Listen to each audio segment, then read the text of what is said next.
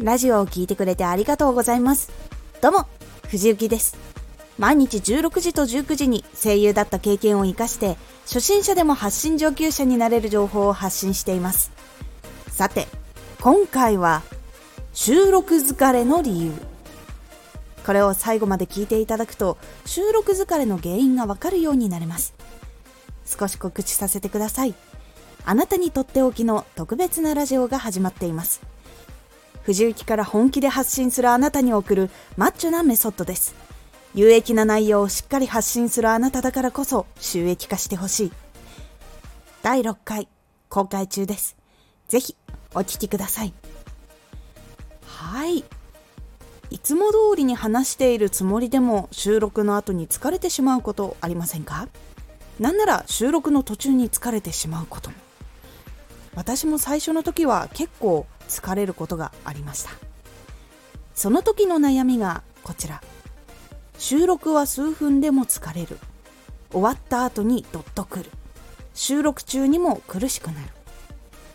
この悩みを抱えた時にどのことを見返していけばいいのでしょうか。ポイントは3つ。1緊張。2集中力。3マイクに話すという意識。1まずはマイクの前で話すからしっかり話さなきゃとかそういうところもあって無意識に体が緊張してしまうことがあります。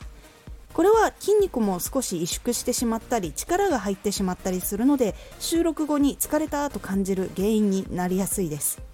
収録後に少し喉がピリピリするなと感じたら喉にも力が入っていたかもしれないので喉飴など舐めてケアをするようにしましょう。緊張に慣れていないとロングの放送とか朗読をやったりする人は途中でかなり疲れを感じたりとかもう喋るの辛いってなる可能性もあるのでやって慣れることで軽減されていくのでこれはもうやり続けることが一番の解決策でございます。2集中力。話をすること収録をすることに集中すると精神的に収録途中で疲れたと感じることがあると思います。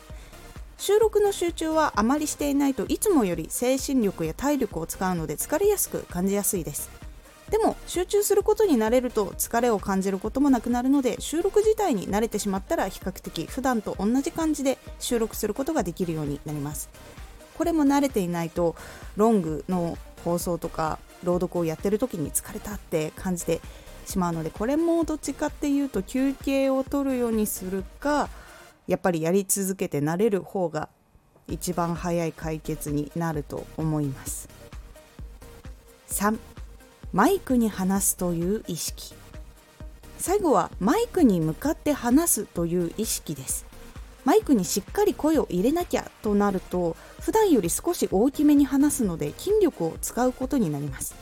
発声も筋肉を使うので体力をもちろん使います。もしもヘッドセットしていたりするとさらに大きく声を出す可能性もあるので疲れやすくなる可能性は上がります。これは大きめの声で話すことになれると発生する筋力が育つので大きめの声で話しても大丈夫になります。もし気になる人は大きめの声で話すことを続けることでトレーニングができますのでやってみてください。いかがだったでしょうか？精神的な影響が筋肉にも影響してしまうことがあって疲れることにもなります。筋力的に少しトレーニングすると呼吸器も強くなるので健康にもいいのでマイクに向かってしゃべる機会を増やすのもいいトレーニングになります。今回のおすすめラジオ。人生の最優先にすることは自分で決めていい。自分の人生で最優先にしたいことは自分で決めていいし自分で決めた方がすごいパワーが湧きやすいという雑談会です。このラジオでは毎日16時と19時に声優だった経験を生かして初心者でも発信上級者になれる情報を発信していますのでフォローしてお待ちください。次回のラジオは極めたい時は実践から基礎へ戻ろうです。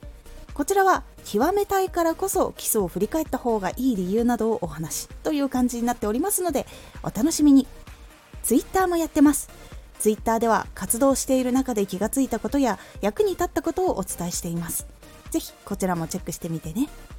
喋り方に変な癖がない限り疲れは悪いものではないので心配しないでください。今回の感想もお待ちしています。ではまた。